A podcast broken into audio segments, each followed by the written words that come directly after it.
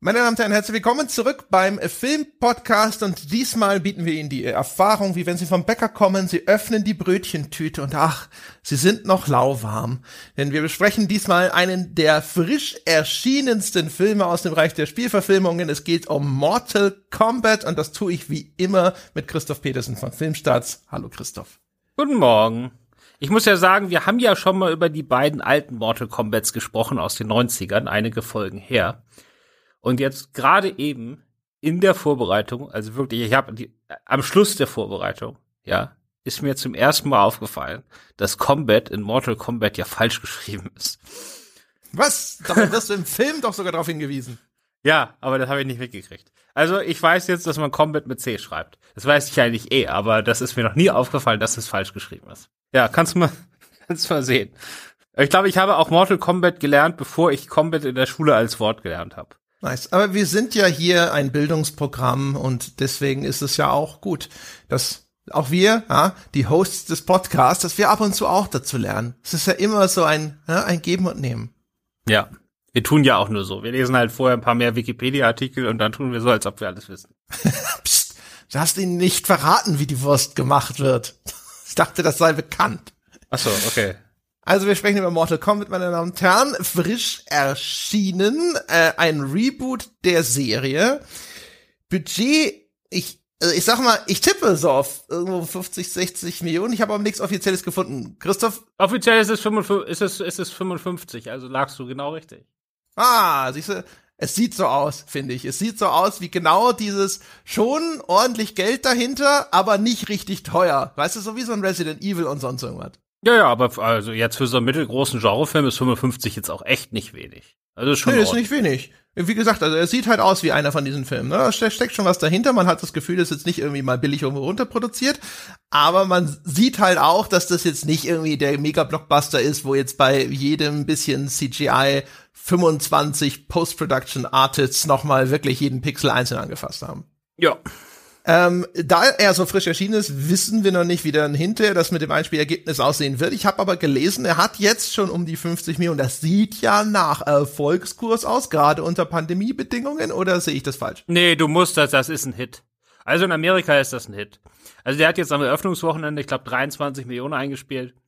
Und das muss man rechnen mit 55 Prozent der Kinos sind nur offen. In großen Teilen kann man den also gar nicht im Kino sehen. Dann die Kinos, die offen sind, haben auch in Amerika noch, dürfen zu ein Viertel oder ein Drittel nur auslasten. Also hartes Social Distancing noch. Und Warner ist ja Warner Brothers. Warner Brothers veröffentlicht in diesem Jahr alle seine Filme parallel auf seinem Streaming-Service äh, HBO Max, wo du den Film dann für lau sehen kannst. Also du musst gar nicht ins Kino gehen, du kannst ihn direkt umsonst, also was heißt umsonst, aber ohne weitere Kosten in deinem Abo gucken. Und das bedeutet natürlich auch, äh, dass in dem Moment, wo man das Ding in einen Abo-Service passt, packt, auch direkt die Raubkopien in super mega HD online gehen, weil muss halt nicht im Kino abfilmen, sondern man kann es dir vom Streaming-Service ziehen. Das ist auch nicht einfach. Und in dem Moment 23 Millionen am Eröffnungswochenende umzusetzen, das, was ein ordentliches Ergebnis in normalen Zeiten wäre, wahrscheinlich hätte der Film in normalen Zeiten 30, 40, 50 Millionen gemacht. Also das ist, der ist schon ziemlich super gelaufen. Ja, also so sah es für mich auch aus. Ich kann es auch verstehen. Ich hatte den Trailer vorher gesehen und vorher war es eher so ein Gefühl von, äh, ja, Mortal Kombat, ne, was, äh, das werden sie wahrscheinlich wieder irgendwie in den Sand setzen. Dann habe ich den Trailer gesehen und gesagt, oh, das sieht schon nicht ganz scheiße aus. Und dann war ich doch recht vorfreudig. Ich habe mich sehr gefreut, auch dass wir durch deine Lead Connections hier die Möglichkeit hatten, ihn jetzt schon so früh dann anzuschauen. Ja, also das mir hat der, äh, mir hat der Trailer auch verdammt gut gefallen. Der, der hat gut Stimmung gemacht. Da ging ordentlich was ab, ne? Ja, und es war Es gibt diese eine, diese eine Megaszene, wo Sub-Zero aus dem Blut äh, ein Dolch macht und in seinen Feind reinrammt und die Szene ist halt so, das ist halt so das Sahnestück des Trailers gewesen, wo man gesagt hat, oh, Mal sehen. Ne? Ja, genau. Und das, das sind so Sachen, das ist auch direkt aus dem Spiel.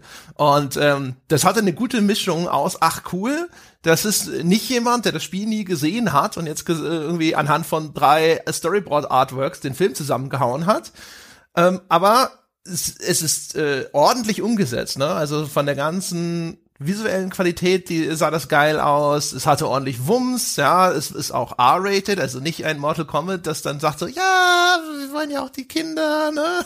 Und so, also da stimmte erstmal alles, ja. Ich habe gedacht so, wow, geil, geil, geil, her mit dem neuen Mortal Kombat. Ja, also man hat sogar gehört vom Regisseur, dass äh, sie bei der amerikanischen FSK ähm, kurz vorm NC-70-Rating waren, was für einen äh, Studiofilm der finanzielle Bankrott ist. Also da hätten sie schneiden müssen.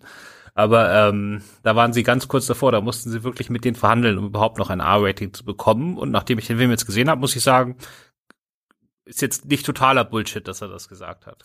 Ja, ja.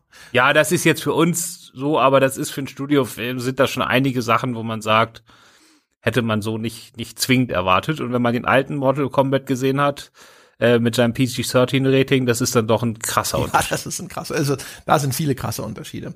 Regie geführt hat, hat übrigens Simon McQuaid, das ist ein australischer Werbefilmer.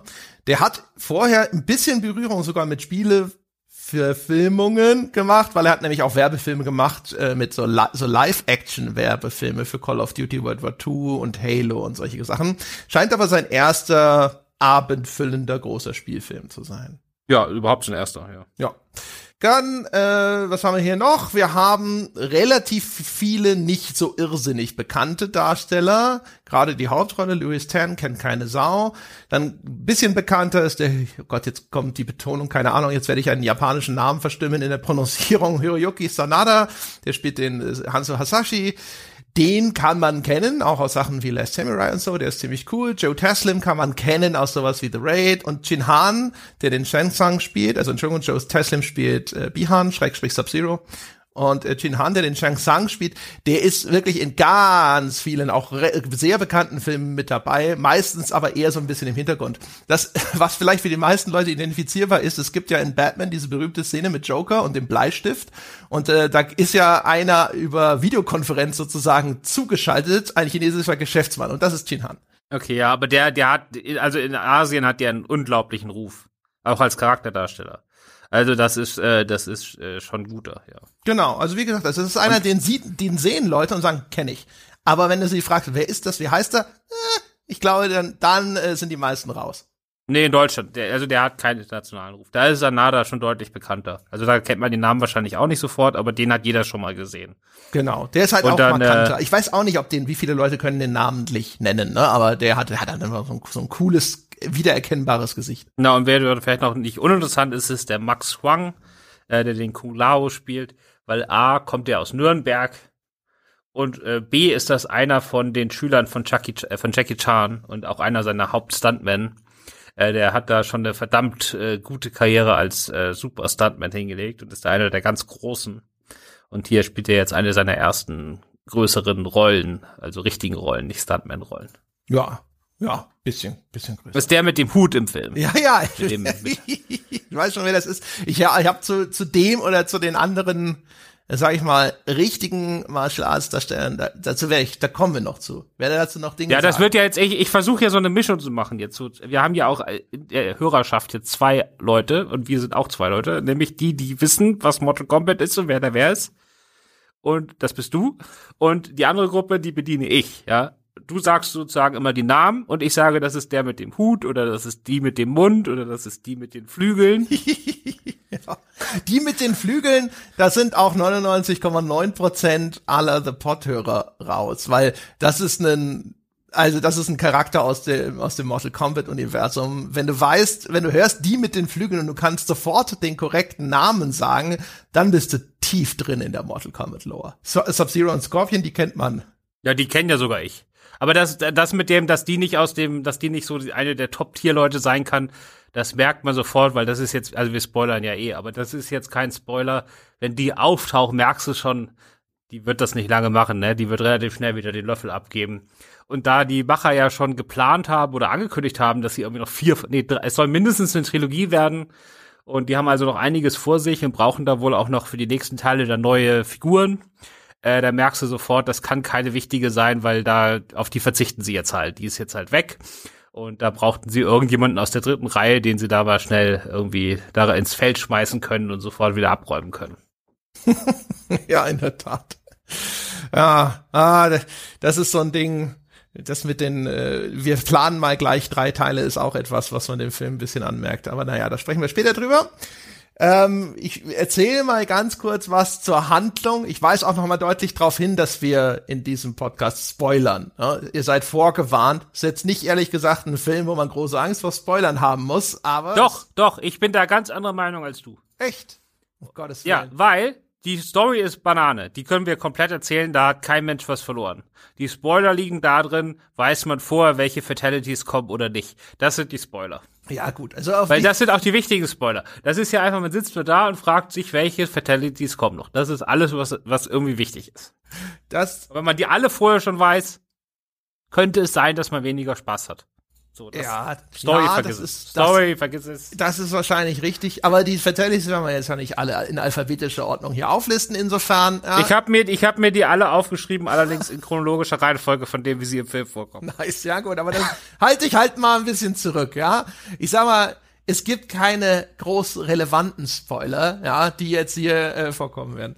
Egal, also wenig überraschend. Es geht darum, es gibt ein großes, mythenobwobenes Turnier seit Jahrhunderten, nämlich das Mortal Kombat. Und äh, was da passiert ist, es gibt in der Welt von Mortal Kombat verschiedene Welten, Dimensionen, die nebeneinander existieren. Da ist einmal zum Beispiel das Earthrealm, das ist jetzt hier unsere Realität, die Erde. Und dann gibt's zum Beispiel auch die böse Dimension Outworld, die wetzen die ganze Zeit schon die Messer, denn wenn sie zehnmal in Folge Mortal Kombat gewinnen, dann dürfen sie endlich das Erdenreich an sich reißen. Und jetzt haben sie neunmal in Folge gewonnen, also jetzt beim zehnten entscheidenden Mortal Kombat steht alles auf dem Spiel. Und darum geht's. Die, die, die Erde muss ihre besten Krieger versammeln, damit sie gegen die besten Krieger von Outworld antreten in einem Turnier, das im Film dann gar nicht stattfindet. Ja, ich habe das alles, ich habe das also im ersten Teil, also es hat mich von der Story eher damals an den zweiten Teil erinnert, weil ich habe hier vieles auch nicht verstanden. Also man es ist relativ simpel dann von der Geschichte her, ne, was dann passiert, das ist alles relativ easy. Aber sozusagen die Motivation, weil ich erkläre dir das jetzt mal, wie ich den Film verstanden habe, ne? Also der böse Anführer, das ist der Shang Tsung. Shang Tsung, ja genau. So, der sagt am Anfang einmal, ey, jetzt ist ja demnächst dieses Turnier, wo wenn wir gewinnen, dann haben wir endgültig gewonnen und wäre doch cool und so. Und die Krieger auf der Erde, das sind alles Schlaffis, die haben überhaupt keine Chance, ja? Oder die haben überhaupt, da ist sowieso auch noch kaum jemand übrig und das sind alles Deppen und wir sind hier fantastisch aufgestellt, ne? So, das ist so ungefähr Barcelona gegen hier Bad Wanne Eickel, sag ich mal, so von den Chancenverteilungen her. Und dann sagt er, also lass mal vorher auf die Erde gehen und irgendwie die vorher schon angreifen. Ja, also im Grunde genommen aber das verstehe ich nicht, weil der erste FC Barcelona kann doch einfach das Turnier machen, dann gewinnen die das und dann können die die Erde überrennen. Aber es würde doch nie jemand auf die Idee kommen, der erste Barcelo FC Barcelona spielt gegen Bad Wanne Eickel und besticht vorher den Schiri, um ganz auf Nummer sicher zu gehen. Also ich weiß nicht, für mich kam jetzt nicht so deutlich rüber, dass er da saß und sagte, hier, wir sind ja Liverpool und die da sind halt, keine Ahnung, Rostock oder sowas, sondern äh, ich hatte schon das Gefühl, er sagt so, hey, nur noch einmal gewinnen und dann können wir endlich machen, was wir wollen. Also, warum jetzt da nochmal das Risiko eingehen, einen fairen Kampf zuzulassen, wenn wir einfach vorher äh, auf der Erde alle ihre besten Leute abräumen können? Und dann können sie von mir aus nochmal mit ihrer B-Mannschaft antreten oder auch nicht. Und dann äh, ist er, aber ist aber wurscht, ne? Einfach mal so ein bisschen Chancenverbesserung betreiben nochmal. Ja, vielleicht. Also gut, das nimmt man dann einfach so hin. Ist auch egal. Da gibt's sowieso, also eine Grundregel, wenn man mit dem Spiel, dem Film Spaß haben möchte, geht übrigens für die Spieler auch, ist einfach dann zu sagen, ja, okay, ist egal. Weil, also, es gibt dann einfach so viel Zeug in dem Film, das keinen Sinn ergibt. Gerade dieses, dieses Arrangement, ne, also auch die, die, die Idee jetzt, ah, dann, dann verhindern wir mal das Turnier und greifen vorher an. Und was passiert ist dann aber, sie greifen vorher an, aber da, wo alle zusammen auf einem Klumpen sitzen und wo dann sich lauter Kämpfe eins gegen eins entwickeln, eigentlich so, als hätte man das Turnier gemacht, außer vielleicht, dass der Schiedsrichter nicht da ist. den es normalerweise wahrscheinlich eh nicht gegeben hätte. Ach, es ist alles sehr verworren. Ja, im Endeffekt stärken sie ja, also das geht ja alles nicht auf. Sie stärken damit ja eigentlich die Erdenkämpfer, weil dann haben die halt mal ein Trainings- oder ein gutes Trainingsmatch und finden dadurch erst zu ihrer Stärke und all der ganze. Ja, oh, aber das ist ja, also erstens im Film wird uns das ja als so ein fast schon so, glaube ich, als Twist verkauft, weil also die Erdenkämpfer sammeln sich wieder unter Lord Raiden. Lord Raiden in der Lore von Mortal Kombat gibt's ja diese Elder Gods, ne, und Raiden ist einer von den Elder Gods, der ist sozusagen der Zuständige für das Erdenreich, ja. Und in dem Mortal Kombat Film ist die Logik von Shang Tsung, ja, die anderen Elder Gods, denen ist alles egal die sitzen irgendwie rum, keine Ahnung, die sind jetzt schon so halb im alten Teil, die sitzen lieber am Teich und fischen und äh, kümmern sich nicht mehr drum, ob die Regeln beim Mortal Kombat anständig eingehalten werden. Deswegen kann ich es mir erlauben, hier einfach die Regeln zu brechen und schon vorher anzufangen, Leute zu, äh, zu ermorden.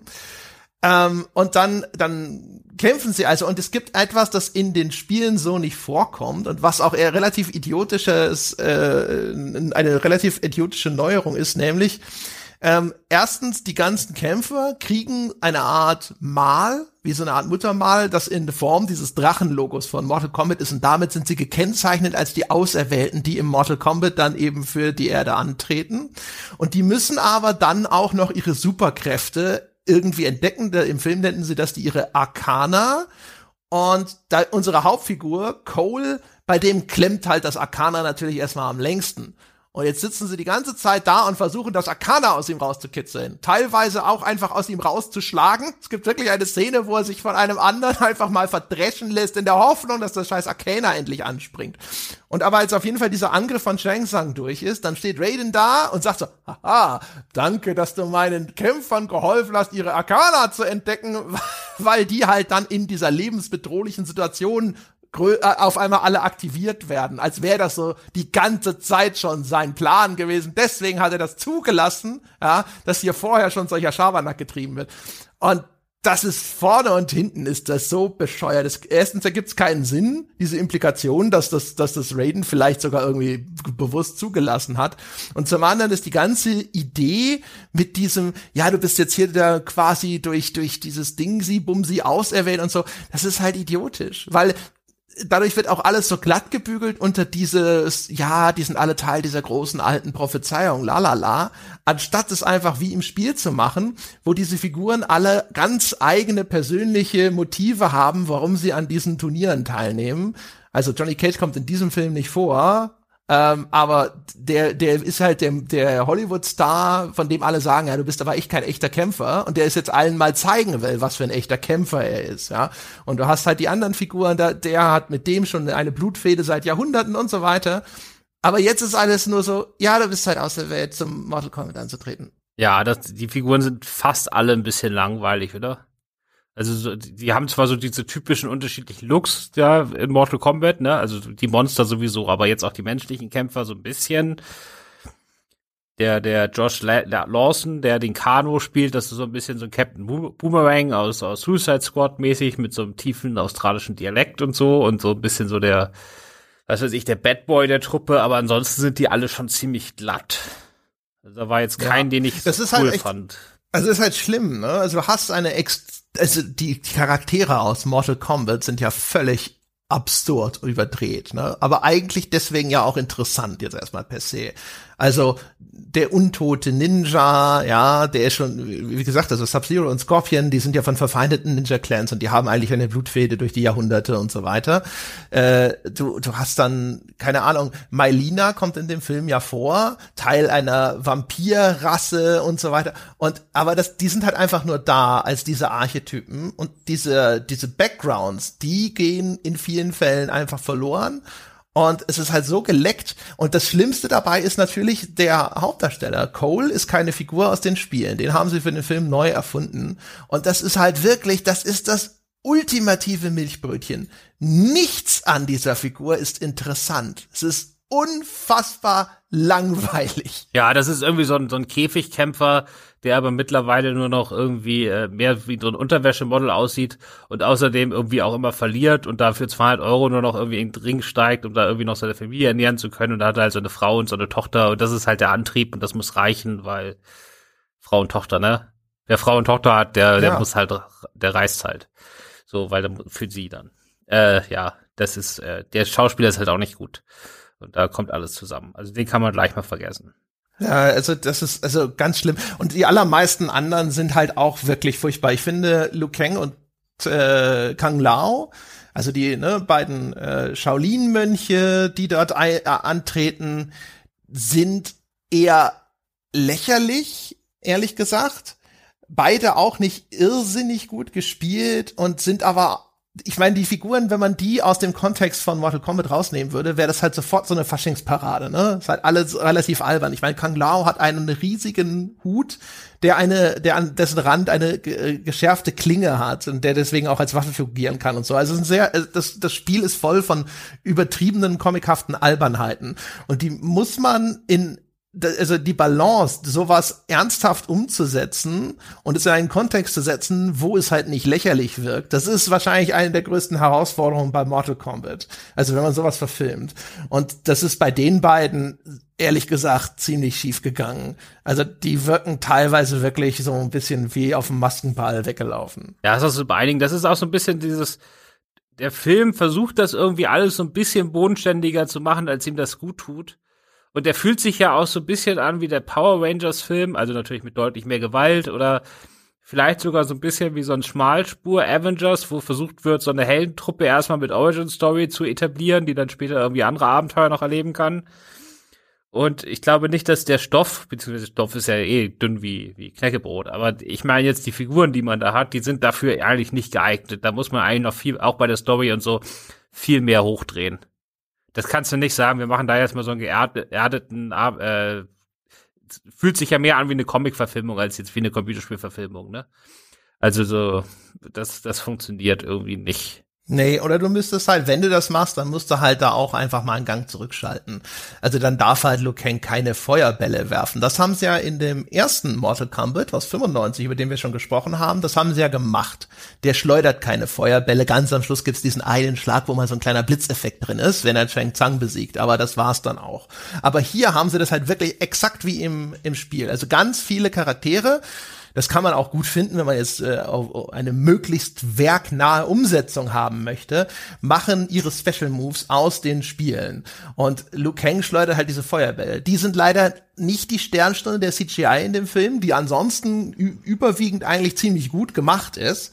Und die sehen aber halt leider auch noch scheiße aus. Und das ist halt dann nochmal doppelt schwierig, wenn du Figuren hast, die solche seltsamen, völlig übernatürlichen Fähigkeiten haben, wenn du das visuell nicht so in Szene setzen kannst, dass es richtig geil aussieht. Und dann aber deine, dass der ganze Kontext, in dem du das eingebettet hast, auf einmal nicht mehr richtig passt, weil es, die ganzen Figuren, die nehmen ja auch solche Sachen dann alle so hin, so, ah, oh, cool, Superkräfte, ja geil. Da freue ich mich drauf. Aber das ist halt alles so, denkst du so, ist das, ist das eine glaubwürdige Reaktion? Passt das? Und in ein, ein Film, der sonst versucht, so ein bisschen geerdet zu sein. Ja, es ist halt, der Film ist jetzt seit zwölf Jahren oder so in der Mache oder so. Das hat ewig gedauert und dann wurde er immer wieder abgesagt und dann immer in leichten Iterationen neu angefangen und so. Und das Einzige, was in der Zeit, äh, zwei Sachen sind in der Zeit eigentlich immer konstant geblieben. Also sie sind wirklich von Anfang an auf R-Rating gegangen.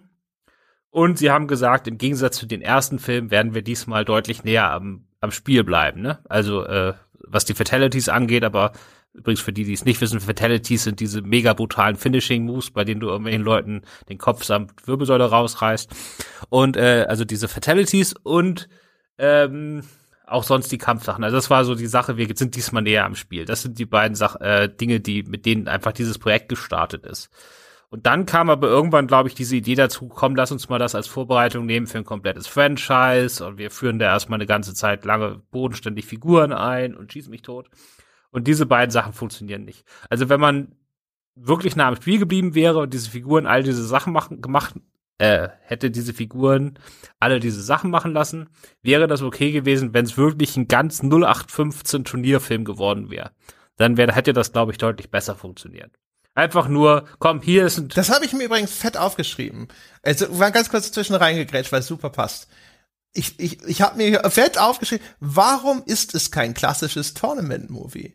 Also das verstehe ich auch mit dem Franchise-Gedanken ehrlich gesagt nicht, weil der Film ist jetzt auf einmal zwischendrin, er ist, äh, der labert, er ist auch zu lang, er ist nicht äh, ne, äh, der, der hängt immer wieder durch, der hat irgendwelches Zeug, er ist teilweise auch unnötig vollgestopft mit Figuren, wie eben, hast du ja schon gesagt, also Nitara, die halt kommt und dann ist sie wieder weg und dann denkst du so, ja gut, alles klar.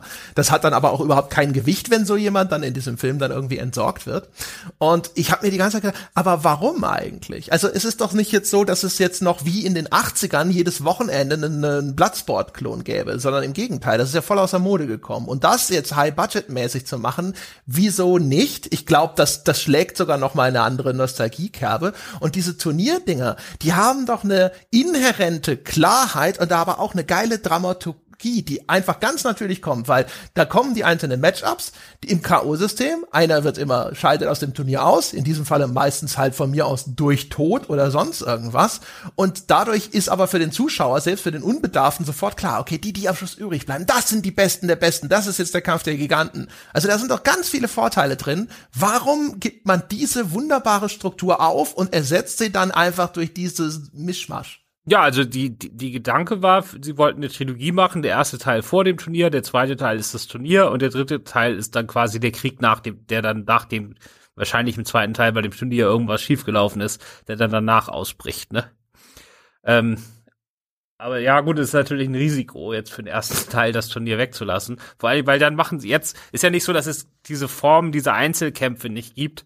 Aber es ist jetzt halt irgendwie so hingebogen, um das irgendwie rechtfertigen zu können. Und das ist halt alles so ein bisschen halbgar alles.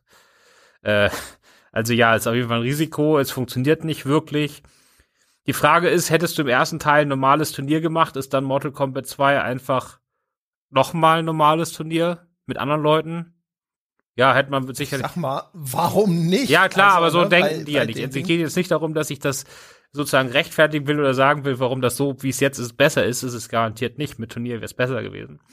Ich sag jetzt, was sozusagen der ja, Gedanke der Produzenten war. Und das klingt halt irgendwie logisch. Erster Teil vor dem Turnier, zweiter Teil beim Turnier, dritter Teil nach dem Turnier. Und dann wird gar nicht weiter gedacht. Find, ja, aber ich finde, wenn sie schon große Rosinen im Kopf haben, dann sollen sie halt von mir aus lieber mehr, mehr in Richtung Marvel denken und sagen, okay, wir machen erstmal einen Film, der konzentriert sich auf wenige Charaktere, die wir einführen und der führt dann eben auch diese Mythologie so ein bisschen eine, der leitet dann da so den, zu dem Turnier hin. Aber der ist ja auch noch vollgestopft mit einer Fülle an Charakteren wie einen Avengers Endgame, nur ohne dass all diese Figuren schon vorher über, keine Ahnung, 15, 20 Filme aufgebaut wurden. Und deswegen haben sie natürlich überhaupt keine Zeit, das alles zu Ja, aber das ist doch logisch. Das ist doch logisch. Das hier ist Warner Brothers. Das ist äh, nicht MCU, das ist DCU. Also die haben das bei Justice League abgeguckt. Ne? Wir fangen mal gleich mit dem, mit dem äh, zusammen an und haben dann. Ja, stimmt, stimmt. Wir, wir fahren direkt Formel 1. Ja, wir sind bisher nur Fiat gefahren, aber was, wie, wie schwer kann es sein? Naja, ich meine, okay, jetzt machen sie es so, aber natürlich würdest du beim ersten Mortal Kombat Film das auch so erwarten. Du würdest nicht erst einen Scorpio-Film erwarten. Also das ist schon okay. Weiß ich nicht. Warum denn nicht? Also der Einstieg zum Beispiel, der Film beginnt mit einer Rückblende, der den Konflikt zwischen Sub-Zero und Scorpion äh, zeigt. Ja, das sind die Ursprünge dessen, nämlich die Familie von Scorpion wird von Sub-Zero umgebracht. Und das ist eigentlich gesagt mit der beste Teil des Films. Hätten sie den ganzen Film über die zwei gemacht, bitte. Nee, das ist, das ist der beste, das ist der beste, das ist der beste Teil des Films. da, da kommt, ja, weil du mitsagst, nee, nee, da kommt nichts anderes mehr ran. Also die ersten zehn Minuten sind das Beste. Basta. Ja, also dieser, der Schlusskampf zwischen den beiden ist auch noch gut. Ja, aber der kommt, ja, aber nicht ganz so nicht ganz so. Nee, also aber, aber gut, wir sind eh auf einer Wellenlänge, ja. Aber ich, ohne Scheiß. Hätten, daraus hätten sie daraus den ganzen Film gemacht. Aber ich, also, aber gern. Ja, also man muss das ein bisschen sagen. Also der Anfang spielt halt wirklich im 17., Anfang des 17. Jahrhunderts in Japan.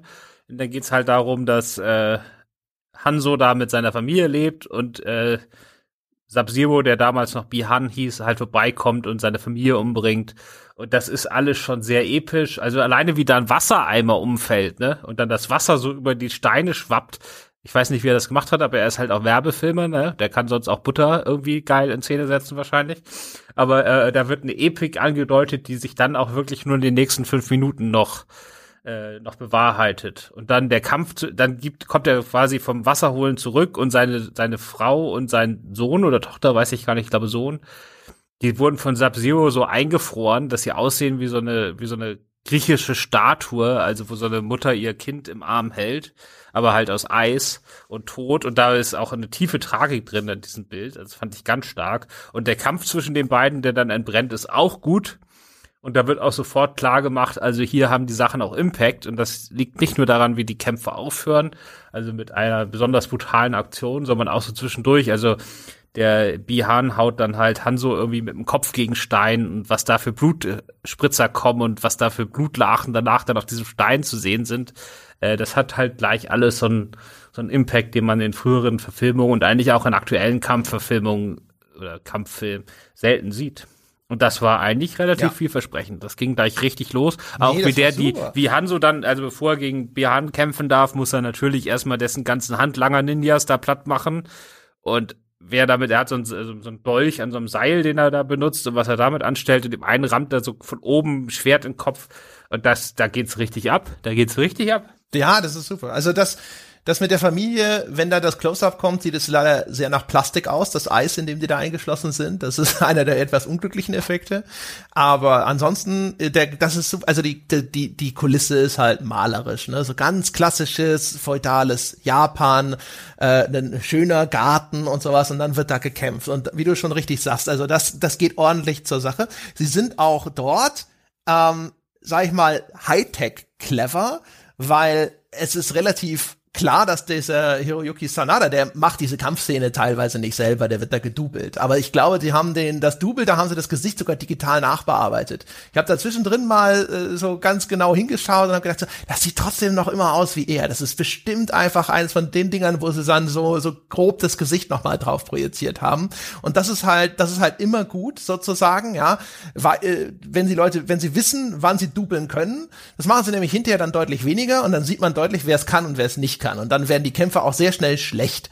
Und da ist das, das ist super gemacht. Das CGI von dem Rope Dart, das ist dieses Wurfspeer an dem Seil, was er die ganze Zeit benutzt, die ist auch gut gemacht. Die ganzen Gore-Effekte, die haben Impact. Und wenn dann Sub-Zero und, und Scorpion, also in dem Falle ist es dann eben noch äh, Bihan und äh, hier Hanzo, äh, wenn die, wenn die, wenn die dann hinter gegeneinander kämpfen, das hat dann auch diese Momente von Intimität. Da sind sie ganz nah beieinander und der andere verletzt den anderen ganz schrecklich, ja. Aber äh, Auge in Auge und sowas. Die beiden Darsteller gehören zu den besten in dem Ensemble in dem Film. Das ist richtig gut. Diese ersten zehn Minuten sind richtig gut. Nur dann kommt der Rest. Ja, also die anderen Kämpfe, die habe ich alle schon wieder vergessen. Da habe ich mir, da, da weiß ich nur noch so Einzelmomente, ne. Also es gab immer wieder geile Momente in dem Film. Deswegen, ich, ich hatte mit dem Film, das klingt jetzt vielleicht nicht so, aber ich hatte mit dem Film durchaus Spaß. Aber das war nicht so ein durchgängiger Spaß, sondern das war eigentlich immer so die Hoffnung auf den nächsten geilen Moment und zwischendurch musste man immer so durch tiefe Täler. Also es ist jetzt nicht so, dass der so durchgängig so eine Qualität hat, sondern immer so Einzelmomente, auf die ich mich aber gefreut habe. Vor allen Dingen, weil halt gerade dieser Anfang kam und er gezeigt hat, grundsätzlich kann ich das. Also wenn jetzt ein bisschen Langeweile kommt, bleibt mal dran. Vielleicht kommt sowas noch mal wieder. So war so mein Gefühl eher. Ja, das schon. Also für mich ist ja immer so, dass ich da sitze und denke, okay, also, ne, das ist jetzt ein Martial Arts Movie, wenn die Kämpfe geil sind, ist ist äh, der Keks gegessen, ja, dann können sie auch in dem anderen Kram machen, was sie wollen. Und da hatte ich jetzt echt große Hoffnung am Anfang. Und die Kämpfe sind sonst nicht, also die sind noch nicht in dieser Kategorie mega scheiße, aber die sind halt alle nicht gut weil sie halt, und ich verstehe auch da wieder nicht, warum sie diese Fehler immer wieder machen. Sie nehmen sich dann nicht äh, wenigstens Leute, die es drauf haben. Also es, man braucht ja, und das ist so, so der, der, der Exkurs jetzt in Richtung von dem Max One, von dem ich vorhin schon mal äh, angedeutet habe, dass ich dazu noch kommen wollte, ist halt, ähm, du brauchst, finde ich, für solche Filme vernünftige, gute Screenfighter, nenne ich das jetzt mal, also Martial Arts Darsteller, weil das sind halt Leute, erstens, ähm, die Kämpfe werden sofort langsamer, wenn du keine richtig guten Screenfighter dabei hast, weil die können halt schnell und präzise genug sein, dass sie so eine Kampfszene machen können, ohne den anderen zu verletzen, aber mit richtig Topspeed. Ja, und wenn aber dann hinterher irgendwo so eine Blinse dazwischen ist, wenn einer in der Paarung das nicht kann, dann wird sofort langsamer, weil dann muss man immer mehr aufpassen, weil der, wenn der richtig schnell wird oder sowas, dann haut er dem anderen ein blaues Auge, dann fällt er aus bei den Dreharbeiten und umgekehrt, der ist auch nicht gut genug, um dann eben in so einer Geschwindigkeit diese Choreografie durchzuspielen, ohne dass er vielleicht selber verletzt wird und das ist immer eine Hauptrolle im Arsch. Und deswegen sind auch zum Beispiel die ganzen Kämpfe von Cole, da merkst du sofort, da fahren die nur im dritten Gang. Und das ist halt sofort Kacke. Und das ist auch so, ich verstehe nicht, sie haben so viele Figuren in Mortal Kombat, gerade zum Beispiel Scorpion und Sub-Zero, die bringen das Beste mit, was du dir wünschen kannst, nämlich sie sind maskiert. Das heißt also, die sind easy peasy, einfach mal in den Kampfszenen durch ein Double auszutauschen und du siehst das Gesicht eh nicht. Aber nein, sie müssen jetzt sich eine neue Hauptfigur ausdenken, wo halt ständig das Gesicht zu sehen ist. Und ich weiß, ja, die Filmemacher sind immer scharf drauf, dass das Gesicht zu sehen ist und deswegen werden auch immer ständig Helme abgenommen, wo es noch keinen Sinn macht und so weiter. Aber das ist halt genau für sowas ist es halt furchtbar, wo ich mir denke, so, du hattest doch so ein easy out, einfach die Leute durch was richtig Gutes dubeln zu lassen. Und außerdem, der Film ist auch noch richtig teuer. Und du hast, also ich meine, die müssten doch das Budget haben, um sowas wie einen Scott Atkins mal einfach auf, auf die Hauptrolle zu buchen. Wieso wird das nicht gemacht? Das verstehe ich einfach nicht. Dann spar doch im CGI-Budget und lass halt Goro von mir aus nicht auftreten. Der war bestimmt teuer. Ja, also warum muss man da Scott Atkins nehmen? Also ich meine, diesen Louis Tan kennt ja auch keiner. Das heißt, man hätte auch einfach irgendeinen ausgebildeten Stuntman nehmen können, den halt auch keiner kennt, der das aber kann. Also. Ja, aber wenn du jetzt sagst so, okay, der Stuntman XY oder sowas, der ist halt als Schauspieler viel zu schlecht für die Hauptrolle. Jetzt ist der schlecht genug und Scott Atkins ist nun auch kein richtig guter Schauspieler. Ne? Aber dann hättest du halt auf jeden Fall jemanden, der in den Kampfszenen gut funktioniert, wo du nicht sagst, okay, ich habe keine Zeit, den vorher zwölf Wochen lang nur diese Choreografie einüben zu lassen. Ich brauche jemanden, bei dem das schneller geht und ich brauche auch jemanden, bei dem, dem ich nicht 20 Takes machen muss oder sowas, bis das geil aussieht. Also du kannst halt einfach mit jemandem, der es drauf hat, viel mehr machen. Und dann hast du Leute auch wie den, den Max Wang dabei, der es kann. Und die sind dann aber auch noch so völlig underused. Also der wird halt kaum eingesetzt in dem Film. Ja, gut, man merkt das ja auch, ne? Und das ist ja dann auch ein bisschen peinlich, wenn man merkt, wie die zurückhalten. Jetzt hat man bei dem, ja, bei dem ja, Film von, von äh, Kung, Kung Lao gegen Cole hat man noch ein bisschen den Vorteil, dass das ja auch quasi die Situation im Film widerspiegelt, ne? Dass der Cole Heini nicht gut ist. So. Und das ist er dann halt auch nicht. Und der andere hält sich ein bisschen zurück, weil für den ist es quasi eh nur ein Trainingsfight. Was jetzt genauso am Set war mit dem, der es kann und der es nicht kann. Aber es ist halt, es wird halt nie spektakulär. Und wenn du nach Asien guckst, da geht man halt andersrum, ne? Nimm The Raid ja, oder Ong Bak, dann nimmst du diese klar. mega Kampf-Martial-Arts-Genies, die da Sachen machen, wo du, wo dir die Kinnlade runterfällt und dann ist es vollkommen egal, ob die Schauspieler können oder nicht. Da guckt man halt mal, was dabei rauskommt. Ja, aber da musst du halt, da musst du halt deine Dreharbeiten auch in so eine rechtsfreie Zone verlegen, weißt du? Ich habe neulich tatsächlich äh, erst irgendwo äh, so, so ein bisschen irgendjemand, der über Hintergründe gesprochen hat von äh, hier Tom Yong-gong, also einem der frühen Tony Jaa-Filme, wo sie diesen langen äh, One-Take-Fight hatten, der halt auch erzählt hat, die haben das halt gedreht und dann haben sie die Stunt-Leute, die kaputt gegangen sind, die haben es halt rausgetragen und dann kamen die nächsten zwei neuen rein und dann wurde dann äh, wurde halt der nächste Take gedreht. Ne? Und ich vermute mal, dass das für so eine Studioproduktion, dass das nicht ganz in dem Maße möglich ist, wie manchmal bei diesen asiatischen Produktionen dort einfach gesagt wird, so, naja, aber die Gesundheit von den Leuten ist egal, wenn die Szene gut wird. Ja, schade halt, ne? Aber man hat die Asiaten ja halt zum Vergleich und das, da schneidet halt Hollywood in der Regel nicht so gut ab. Ja, leider. Leider, leider, leider. Also nach, nach Hollywood-Maßstab ist es schon. Also wahrscheinlich sogar oberes Mittelfeld. Das muss man auch dazu sagen. Ja. Also es war jetzt, wie gesagt, nicht peinlich. Sie haben dann trotzdem wieder viel verschnitten, weil es einfach auch nicht anders ging. Und deswegen, wie gesagt, es ist, gibt keinen Kampf, wo einfach so die Grundqualität, also es gibt ja auch viele asiatische Martial Arts Kämpfe, da sind selbst die Teile, wo sie nur diese normalen Schlagabtausche zu, zu Beginn haben, ne, wo sie dann erstmal so diese typischen Kung Fu Moves da machen und es noch gar nicht so richtig losgeht, wo das schon beeindruckend ist, ne? Also es gibt viele asiatische Filme, mhm. wo das so ist. Und dieses, das gibt's hier gar nicht. Also alles so diese, diese, bevor der Kampf so richtig in die, in die Highlights überschwenkt, das ist halt alles zerschnittenes Mittelmaß hat man auch alles sofort wieder vergessen. Also da bleiben wirklich nur diese einzelnen kleinen Ideen, äh, wo sie dann richtig aufdrehen drin. Also irgendwie, das muss man sagen, ja. sozusagen in den Kampfszenen ist eigentlich auch mehr das, was im Drehbuch steht, dann das Highlight und nicht das, was die am Set draus gemacht haben. Also so, da so ein paar coole Ideen, aber das liegt nicht an der Martial Arts Qualität, sondern mehr an dem, was sich die Drehbuchautoren haben einfallen lassen. Ja, genau. Also man merkt halt, ne, das ist ja das, was ich auch vorhin sagte, also wenn du Leute hast, die richtig gut sind oder sowas, dann kannst du die halt auch mal zwölf Aktionen oder sowas in Folge ausführen lassen, bevor der nächste Schnitt kommen muss. Ne? Also so eine Kampfszene, die wird halt einfach runterportioniert, ja, damit man halt zwischendrin nicht alles komplett neu machen muss, weil einer irgendwo einen Fehler macht.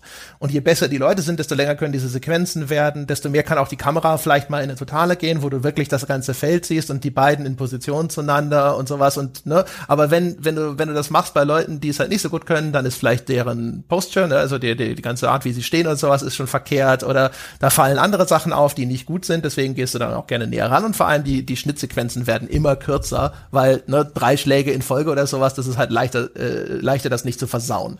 Und das, das merkst du natürlich dann sehr stark gerade. Du merkst immer da, wo Leute beteiligt sind, die es erkennbar nicht so gut können. Da werden die Schnitte kürzer, da geht die Kamera näher ran und sowas. Da werden die Aktionen auch weniger spektakulär. Das kompensieren sie dann eben manchmal durch, sei es Gewalt, durch CGI, auch durch einen ganz gut wuchtigen Soundkulisse und sowas. Deswegen, also das ist alles schon noch ganz okay und lange nicht so schlecht wie in anderen Filmen. Aber ist halt enttäuschend. Also gerade, weil auch der Einstieg in der Hinsicht deutlich besser funktioniert. Genau. Darf ich jetzt zumindest ein paar von meinen Highlights erwähnen oder darf ich jetzt gar nicht zu den Fatalities sagen? Klar, also jetzt vielleicht nicht die Fatalities alle, aber wir können ja, weiß ich nicht, ne, also du kannst ja ein bisschen, erzähl einfach deine Highlights. Nee, weil das sind jetzt nur die Fatalities. Hier ist jetzt nur die Frage, wie viele davon man da aufzählt. Aber ich habe mal so, weil die kommen dann doch relativ häufig, ne? Im Original, also was heißt im Original? Also in der ersten Film von 95 gab es ja insgesamt nur so zwei und die waren auch eher harmlos. Aber hier kamen die eigentlich so im 5 bis 10 Minuten Takt, sag ich mal. Und da waren jetzt wenige dabei, die mich komplett enttäuscht haben, ne? Also dieses, äh, weiß nicht, ist das mit dem Gartenzwerg ins Auge rammen auch ein Fatality aus dem Spiel? Wahrscheinlich nicht, ne? Fand ich trotzdem gut. Äh, und so Sachen wie, wie, ähm, naja, es gibt dann so eine Art, das ist eine Reminiszenz vielleicht an Bad Taste von, wie heißt der? Peter Jackson und so. Also wo äh, Kung Lao da sein, sein, sein Hut so wirft, dass er sich im Boden dreht und dann quasi wie eine äh, mit Motorsäge äh, funktioniert und ein sein Gegner ja. vom Kopf her in der Mitte, also nicht so äh, Bauch einmal quer durch, dass der oben und unten auffällt, sondern wirklich der längs einmal durchschneidet und das CGI auch erstaunlich. Genau, wie eine Schweinehälfte und das CGI auch erstaunlich lange draufhält. Also da hätte man auch, ja. äh, hätte man auch früher wegschneiden können, aber nee, das bleibt schön drauf, bis mindestens so zwei Drittel des Körpers durchgeschnitten sind. Das ist übrigens ein, erstens ist es ein Klassiker. Ja, klar. Schon zu, aus Mortal Kombat 2. Und zweitens, ähm, die Inszenierung, wie das im Film aussieht, ist fast identisch, wie es im neuesten Mortal Kombat aussieht. Also wirklich, das, die CGI ist natürlich noch mal ein bisschen hochwertiger, aber ansonsten hätten sie einfach auch die Cutscene aus dem Spiel einblenden können. Ja, genau. Und solch, so, davon gibt's halt eine Menge. Und äh, davon gibt's einige. Ja, und das, äh, weiß nicht, das hat, das hat mir dann da gereicht, weil ich bin ja, ich bin jetzt nicht so jemand, der unbedingt harte Gewalt in seinen Film braucht. Aber wenn, dann halt richtig, ne? Weil dann, wenn, wenn ich sowas gucke, dann will ich halt kein Wischiwaschi-Quatsch. Dann will ich auch das Richtige. Ich fand die, ja, ich fand die, ich fand die schon, einerseits fand ich es natürlich gut, dass die jetzt diesmal so in, in all ihrer spektakulären Gewalt da drin waren. Andererseits, ich, äh, wenn ein neues Mortal Kombat rauskommt, dann wartet man, als zumindest als Mortal Kombat Fan, darauf, was haben sie sich denn dieses Mal an kreativer Gewalt ausgedacht? Ne? Also das lebt ja auch davon, dass sie sich die absurdesten Dinge aussuchen uh, und dann umsetzen. Und die sind eben dann, das ist ja auf ihre ihre Art ist das ja jetzt bei, ich glaube, sind beim elften Teil oder sowas, ist das ja auch schon Kunde Kunst, sich immer noch was Neues einfallen zu lassen. Und ich hatte eigentlich von dem Film mir erhofft, dass der auch eine, einige neue Ideen zu präsentieren hat, wo ich auch denke, so, boah, geil, da haben sich was Gutes einfallen lassen, aber er reproduziert eigentlich nur. Ja, und dann ist es ein bisschen enttäuschend. Ich muss sagen, meine Lieblingsfatality, nämlich die, oder die ist es jetzt nicht mehr, sondern die Fatality aus dem Trailer mit dem, mit dem Blutdolch, die ist im Film nur halb so cool. Die ist ja auch kein Fatality. Ja, aber das war so meine Szene überhaupt aus dem Trailer. Und im Film wirkt die gar nicht so. Also sie haben sie im Trailer schon gut hingebogen. Ja, das war so hin und her. Man muss sowieso sagen, das ist ja hier Sub-Zero. Also das ist eigentlich Sub-Zeros Film, ne? Der ganze Film. Auch wenn der bei den Bösen ist. Weil irgendwie alles, was irgendwie, wo sie sich ein bisschen mehr Mühe geben, hat eigentlich mit Sub-Zero zu tun. Also wenn am Anfang, wenn er dann das erste Mal in der modernen Welt angreift, dann fängt es erstmal an zu schneien, bevor er auftaucht. Also mitten, obwohl gutes Wetter ist und solche Sachen. Und auch so, immer wenn er irgendwo auftaucht, friert erstmal alles zu. Und das auch zu großen Teilen gar nicht unbedingt durch CGI, sondern wirklich durch so klassischen Kulissenbau, wie in so einem, was weiß ich, in so einem 60er Jahre Märchenfilm oder so. Also wo gab's ja auch oft diese Eiskulissen, ne? So wenn du so klassische Märchenfilme sonntags morgens im Fernsehen guckst. Und ich finde, da haben sie sich echt Mühe gegeben. Also das ist schon sein Film, ne? Aber bei den anderen haben sie leider deutlich weniger gemacht. Das waren aber so die Sachen, die ich mir gerne angeguckt habe. Also ausstattungstechnisch schon ganz gut. Ja, ist auf jeden Fall einer dieser einer dieser Filme, wo du, wo du da sitzt. Also wenn Sub-Zero auftaucht, dann wird's interessant. Ne? Das ist das, wo du vom Handy wieder hochguckst. Ja, ich habe mein Handy, äh, mache ich mittlerweile, ich äh, schließe mein Handy immer im Schlafzimmer ein. Äh, bevor ich Filme anmache. Das war auch noch metaphorisch gemeint. Ich saß nicht wirklich mit dem Handy. Und äh, deswegen muss ein Film schon sehr, sehr langweilig sein, dass ich tatsächlich das. Also das passiert kaum bei mir noch. Ja, aber ich verstehe, was du meinst. Ja, aber er ist auf jeden Fall cool. Auch da ist er häufig so ein bisschen idiotisch, ne? weil Sub-Zero kommt und dann macht er so eine Art Eishakelangriff, aber während Cole in einem Diner, in einem Innenraum sitzt und wo man so denkt so, warum? warum, warum jetzt? Warum nicht vielleicht warten, bis er draußen ist oder so? Also da sind so viele Sachen dabei, wo man, wo, wo es sehr offensichtlich Quatsch passiert. Ja, vor allem, weil ja Cole zu dem Zeitpunkt überhaupt nicht weiß, dass er ein Auserwählter ist. Der hat gerade einen Käfigkampf verloren und geht jetzt mit seiner Frau und seiner Kochter Burger essen. Ne? Der könnte auch einfach Sub-Zero sich einfach in, in ohne sein komisches Outfit jetzt einfach in Zivil einfach hinter den stellen, da einmal kurz diesen Eisdolch einmal durch den Kopf und dann geht er wieder. Wie so, ja, genau. wie so ein. Terminator-Bösewicht. Also er soll ja auch noch ein Ninja sein, ne? das ist halt so, wo du so, ja, die Meister des heimlichen Attentats. Und dann kündigt er sich da hier erstmal an. Also. Mit Hagel ah. und Schneefall. Ja, zehn genau. Minuten bevor er selber auftaucht. Ja, aber es sieht halt einfach cooler aus. Da, da mache ich dir jetzt keinen Vorwurf. Ich fand das mit dem Schnee nett.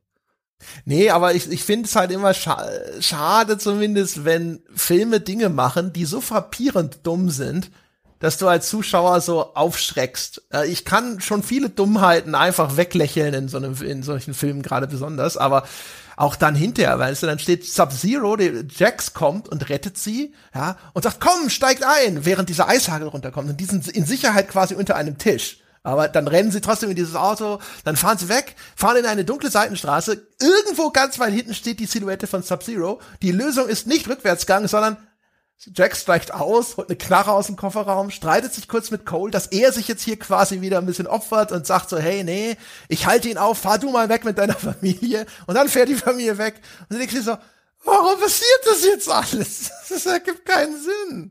Ja. Ja, also Sinn ergibt vieles nicht.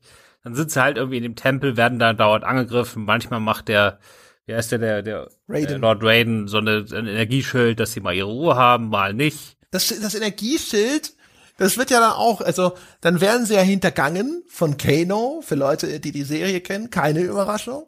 Ähm, und, und dann ist es offensichtlich so ein Drachenkopf im Tempel, den man kaputt machen muss. So wie in, in den Energieschild in Star Wars deaktiviert wird, weil du halt irgendwo mal den, den Stromschalter umgelegt hast. Und du, denkst dir so, das sah aber vorhin aus, als wäre das einfach nur eine Magie. Der hat nur mit seinem Stab auf den Boden geklopft und dann kam das Energieschild. Und da kommt. Ja, aber das ist doch, das ist doch, das ist doch die, die, das ist die Entlarvung des Zaubertricks. Lord Raiden kann überhaupt nicht zaubern, sondern jemand hat im Hintergrund einfach auf den Lichtschalter gedrückt und das Energieschild angemacht. ja, du meinst, das ist alles nur Mummenschanz. ja, offensichtlich. Also wenn, wenn Magier, ja, sagen wir mal, mit echten Zauberkräften ein Energieschild zaubert, würde ich nicht erwarten, dass man das ausschalten kann mit einem Schalter, ja. Das, aber ist ja. Da war halt, ja, ja, genau. Das Geile ist vor allem, ich habe es dann beim zweiten Mal gesehen, da ist, wenn Raiden dieses Energieschild macht, da kommt so ein ganz kurzer Schnitt von vielleicht zwei Sekunden oder sowas von so einem CGI-Drachenkopf, wo ich auch schon gedacht habe, beim ersten Mal gucken, was war das denn jetzt? Was war das denn? Das war so fast so ein bisschen wie diese Spielszenen bei Uwe Boll in House of the Dead, nur halt nicht ganz so scheiße und nicht aus dem Spiel, aber und ich habe gedacht, was soll das denn? Und ich habe gedacht, dann im Nachgang habe ich jetzt gedacht so, sollte das mir irgendwie schon diese Verbindung zu diesem Drachenkopf und dem Energieschild zeigen? War es deswegen drin? Wie gesagt, also man versteht das alles nicht. Die greifen da irgendwie früher an, um zu schummeln und dann gibt's halt diese Einzelkämpfe und dann paar sterben, paar sterben nicht und dann ist der Film halt zu Ende. Ja. So, das ist halt alles, das, das läuft nicht so wirklich, weil man auch nicht genau weiß, jetzt als Nicht-Seriengucker, was da eigentlich jetzt das Endgame ist oder so, weißt du? Man weiß jetzt auch am Ende des Films nicht wirklich. Also diese Sabotage hat nicht geklappt, ja, aber ist das jetzt so wichtig? Sind die anderen nicht immer noch Favoriten? Und so richtig klar wird das alles nicht. Und man weiß auch irgendwie nicht, wie viel die Nachschub die da in der Outer World da noch haben. War das jetzt wirklich ihre besten Kämpfer? Das wird alles nicht so ganz klar. Deswegen ist, endet das ein bisschen enttäuschend. Gibt halt einen Ausblick auf den zweiten Teil, ne? Mhm. Hauptsächlich dann wie so eine Post-Credit-Szene, die aber vor den Credits kommt. Und äh, ja, Johnny Cage heißt der, oder? Genau. Ja, der kommt dann halt im nächsten Film. Wobei sie jetzt sogar überlegen, ob er nicht sogar einen Standalone-Film bekommen soll. Aber das würde ich schon irgendwie dann in Reihenfolge machen. Aber mal sehen. Also wie gesagt, Einspielergebnis ist gut genug. Ich denke schon, dass die irgendwie weitermachen. Das ist übrigens auch typisch Warner Brothers, ne? erst Justice League, dann kriegt Aquaman auf einmal einen Standalone-Film. Das ist wirklich also offensichtlich das klassische Modell. Ja, muss man mal sehen. Aber der, aber das Ding ist ja, dass Johnny Cage jetzt den bekommen soll, obwohl er ja hier überhaupt nicht vorkommt. also das ist, wird ja nur so angedeutet. Das ist alles ein bisschen ja, ja. merkwürdig. Weil also der hätte halt so ein bisschen, wie gesagt, du sagst es ja, Stories sind bei dieser Art von Film nicht so egal, aber so ein bisschen Storyzug oder zumindest so eine sich zuspitzende Dramaturgie und sei es so einfach wie durch einen Turnierbaum, der immer enger wird. Äh, das reicht ja schon. Und hier ist es eher so, dass die Story sozusagen die Kampfszenen eher noch ausbremst. Ne? Hättest locker 20 Minuten Story streichen können. Ja, das also ich wollte gerade sagen, weißt du, ich, ich, ich bin ich bin easy bereit äh, zu sagen, ich toleriere wenig erfüllende Handlungen, wenn halt die Kampfszenen gut sind. Aber umgekehrt auch dann bitte eine gewisse Ökonomie auch, also ein gewisses Bewusstsein dafür, was machen wir hier, was ist der Schwerpunkt, was wollen die Leute sehen und was ist eigentlich egal. Und der Film versteht offensichtlich mal wieder nicht, dass das, was er da auf dieser Handlungsebene treibt, eigentlich die ganze Zeit nur das Momentum des Films ausbremst und man eher zwischendrin anfängt so, ah, ja, werd fertig mit diesem Erzählkram, kommt zur nächsten Actionsequenz. Ich habe nichts mehr zu sagen. Ich bin damit einverstanden, nichts mehr zu sagen. Genau. Also ja. Deswegen, ich, aber jetzt muss ich noch irgendwie begründen, warum ich, äh, obwohl das alles jetzt so negativ klang, ich den Film gerne gesehen habe. Äh, dementsprechend, wenn wir jetzt nämlich zu unseren Wertungen kommen, also ich gebe drei Sterne, was so oberes Mittelfeld ist. Und ich weiß nicht mehr, was ich dem ersten gegeben habe. Ich glaube dreieinhalb. Also was man ganz klar sagen muss, das ist beides Trash, ja so, aber in dem 90er Jahre Trash, in dem 90er Film war das halt so nostalgischer Trash, da war auch noch mehr Hand gemacht. Das hatte noch irgendwie, das hat bei mir so nostalgische Gefühle, äh, Gefühle hervorgerufen. Das hier, der hier ist einfach zu glatt gebügelt, ne? Der ist halt, der andere war halt wirklich auch in der Produktion und wie sie da gewisse Sachen inszenatorisch umgesetzt haben, ziemlich crazy. Der hier nicht, der ist einfach sauber durchinszeniert, wie man das halt vom Werbefilm erwartet. Und dadurch gibt's da nicht so viele so, so vielleicht auch unfreiwillig interessante Sachen oder so, sondern das ist einfach so glatt durcherzählt. Das heißt, da ist nicht viel zu entdecken und so. Trotzdem, wie gesagt, alleine die Freude auf die nächste Fatality hat mich so weit bei der Stange gehalten, dass ich gesagt habe, so einmal kann man das gut durchgucken. Trotz Hänger, äh, ist fein gemacht. Ähm, ich, wenn die in der Fortsetzung das Turnier vorkommt, gucke ich mir das gerne an oder freue ich mich drauf. Und äh, ja, so, das ist so, da stehe ich. Drei Sterne von fünf. Ich gebe ihm zwei von fünf. Also es, ich fand die ersten zehn Minuten geil und dann gab es zwischendrin immer mal vielleicht einzelne Szenen, die ich ganz gut fand. Aber insgesamt, es war ein unnötig verfahrenes und auch noch teilweise langweiliges Geplätscher und Rumgelaber in dem Film. Und es ist wirklich schade drum. Leute, die nicht so versessen äh, sind, äh, was äh, oder die keine Ahnung, ich bin halt wahrscheinlich auch sehr Asien geprägt mit mal dem, was ich sehen will in diesen Kampfszenen oder auch welches Tempo ich da erwarte und sowas. Wer, wer da vielleicht irgendwie einfach eine andere Sehgewohnheiten oder hat, der kann da vielleicht noch mal so ein bisschen was aufschlagen, aber von mir gibt's zwei. Ja, wir sollten auch immer nicht einer Meinung sein, das ist doch Wobei wir sind es wahrscheinlich sogar, also in der Art, wie wir den Film gesehen haben, sind wir, glaube ich, sehr dicht beieinander. Das sind ja. wir so ein bisschen so Erwartungsmanagement. Ja, genau. Aber ja. sozusagen, wer jetzt nur sagt, oh, der Trailer hat mich weggeblasen, ist äh, vielleicht so die falsche Einstellung, daran zu gehen. Das ist halt echt schlimm gewesen. Ich hatte dann nach dem Trailer echt doch ja, also eine, eine naiv große Hoffnung, dass das irgendwie geil wird, weil ich gedacht habe, so, yeah, cool. Und die lassen sich doch dann bestimmt auch noch coole neue Sachen einfallen und sonst irgendwas und dann hinterher so, ah, fuck. du dummes Schwein, du bist auf sie reingefallen, du Trottel. Dafür sind ja Trailer da, ne? ja, ich weiß. Aber ich glaube, ich habe dir den auch gleich, ich habe dir den auch damals gleich geschickt, als der Trailer rauskam, ja. Ja, ja, ich hatte den aber sogar schon gesehen, meine ich. Das ist so, also neuer Mortal Kombat Film oder sonst irgendwas, das äh, da spitzt sich schon die Ohren, ja. Da steh, ist es wie bei diesen Erdmännchen, die da so Wache stehen oder sowas. Aber so, wupp, ah, fiep, fiep. ja, mal gucken, ob wir das immer noch machen hier, wenn dann die Fortsetzung kommt. Ich sag mal, also es war genug Zeug drin, wo ich dachte, also der Regisseur kann es offensichtlich, zu, das hat er ja stellenweise gezeigt, ja. Äh, und ich habe mir denke mir, wenn der zweite Teil vielleicht zu einer klareren Struktur findet und wenn das jetzt wieder nur dieser dieser Franchise-Gear geschuldet ist, vielleicht kann der dann auch strukturell weniger bescheuert werden. Also ich sag mal so, ich würde mich bei einem zweiten Teil wahrscheinlich wieder verführen lassen, zumindest mit leichter Vorfreude drauf zu schauen. Also wahrscheinlich kommt wieder ein Trailer und ich denke so, ah, aber, vielleicht, aber diesmal, äh, beim zweiten Mal wird ja alles besser. Ne? Da haben sie ja jetzt gesehen, sie haben ja unseren Podcast gehört, haben, haben sich eifrig Notizen gemacht und haben jetzt gesagt, so cool, jetzt machen wir es richtig. Ja, ich auch. Und ich bin auch, äh, also hier, wie heißt der, der Johnny Cage Heini, äh, der ist gerade The Miss, das ist ein Profi-Wrestler äh, im Gespräch, ob er die Rolle spielt. Und der hat äh, in der Actionreihe The Marine, die damals mit John Cena angefangen wurde, ich glaube von Teil drei bis sechs hat er die Hauptrolle gespielt. Das war natürlich alles direkt die DVD-Fortsetzung. Und zufälligerweise habe ich vor zwei Wochen alle sechs Filme am Stück geguckt, alle sechs Marine-Filme. Und äh, ich fand den da überraschend gut. Und der hat genau diese Persona, weil er quasi beim Wrestling auch diese, diesen, der hat eine eigene Reality-TV-Show mit seiner Frau irgendwie auf so einem Reality-Sender in Amerika auch, während er gleichzeitig Profi-Wrestler ist. Und das, äh, der, der ist dann sozusagen eigentlich ziemlich genau dran. Der ist quasi Johnny Cage im echten Leben. Und ich finde den erstaunlich charismatisch, in Film zumindest, in Wrestling nicht. Äh, wenn der das wirklich wird, das wäre schon okay. Und der kann halt auch kämpfen. Ja, also da müssten sie schon jemanden finden, der da, der das, äh, der das kann. Weil der Johnny Cage im Originalfilm war ja ein Totalausfall. ja, in der Tat. Naja, ich, ich drücke einfach mal die Daumen und äh, lasse mich überraschen, was da noch kommt.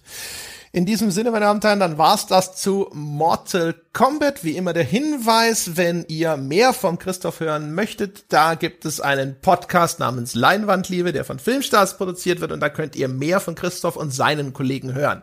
Ja, und äh, ich sag jetzt, ich lobe jetzt auch was von euch, aber in Wirklichkeit geht es bloß darum, mich selbst zu loben. Weil ihr habt dieses Durchspielding von Dark Souls, ne, Dark Soul Diaries, wo ihr das dieses berühmt schwere Computerspiel von 2011 oder so äh, da durchspielt und die Erzählung ist super spannend. Also das einfach nur zu hören, selbst wenn man das Spiel gar nicht kennt, ist schon mal fantastisch. Äh, ich habe am Anfang gedacht, das wird überhaupt nichts, weil so ein Actionspiel durchzuerzählen, das kann ja nicht klappen, aber es klappt und es ist großartig. Und nach drei oder vier Folgen habe ich dann gesagt, ich spiele das jetzt auch. So, und ich bin ja kein Gamer. Ähm, überhaupt nicht. Aber aus irgendeinem Grund stehe ich jetzt gerade vor dem letzten Endgegner. Obwohl ich nicht gelernt habe, wie man Schild benutzt, erst irgendwie nach 25 Stunden gemerkt habe, dass man laufen und springen kann und äh, auch einige andere Sachen nicht kapiert habe. Aber ich bin da irgendwie durch, ich bin da echt irgendwie durchgestolpert und auf einmal war ich am Ende. Also entweder ist das Spiel nicht so schwer, wie alle sagen, oder an mir ist ein Profi-Gamer verloren gegangen. Man weiß es nicht. Beide Antworten sind richtig. Aber hört's, hört's, hört's, hört's euch an, es ist äh, super spannend und äh, es kommen ja noch ein paar Folgen. Also, obwohl ich jetzt viel weiter bin als ihr, ähm, werde ich äh, die nächsten Folgen immer noch sehr. Weil das Tolle ist halt auch, diese Welt ist super und wenn man sie einfach erzählt, was da so abgeht, ist das schon geil genug. Aber es ist natürlich noch viel geiler, wenn ihr irgendwo feststeckt und richtig auf den Deckel kriegt und man euch leiden hört. Äh, das ist halt, das ist halt, da kommt meine sadistische Ader durch. Das ist super. ja, geil. Ich find's ja geil, vor allem, dass du, als jemand, der zumindest von sich selber behauptet, du spielst nicht so viel, dann bist du so durchmarschiert. Wir haben sogar vor dem Podcast kurz drüber gesprochen, dass an Stellen, an denen wir von unserem Leid geklagt haben, ist der Christoph halt so vorbeigelaufen und so, war was? Nee, weiß nicht, ich bin da hier einfach kurz, kurz, kurz durch. Ist doch kein Problem, was ist denn los? Ja, ich bin halt, ich habe halt, Meine Taktik war zwei Händer, viel Stärke, Endgegner hingehen, dreimal draufhauen, dann sind die doch tot. Wo ist das Problem? Hast du mal geschaut, ob du irgendwo äh, so ein drachenförmiges Mal an deinem Körper trägst? Könnte es sein, dass du auserwählt bist. Meinst du, ich bin, ich bin quasi so ein Online-Mortal Kombat-Kämpfer? Ja, ganz genau. Ja, das muss wahrscheinlich auch, das Turnier muss mit der Zeit gehen und es wird heutzutage so in E-Sport-Form ausgetragen. Aber eines Morgens wachst du dann auf, guckst so irgendwo auf dein Schlüsselbein und denkst dir so, hoppla, das war vorher noch nicht da. Ja, aber da würde, mir, würde ich mir keine Sorgen machen, ne? Also das, das rock ich dann schon. Kein nee, Ding. Du da, ja brauchst, da, braucht die, da braucht die Menschheit keine Angst haben. ja, genau. Also das, ist, das werden die in guten Händen. Offenbar. So ist es. Also, ihr da draußen, ihr könnt beruhigt schlafen, weil Christoph wacht. Das war's für dieses Mal. Okay, ciao.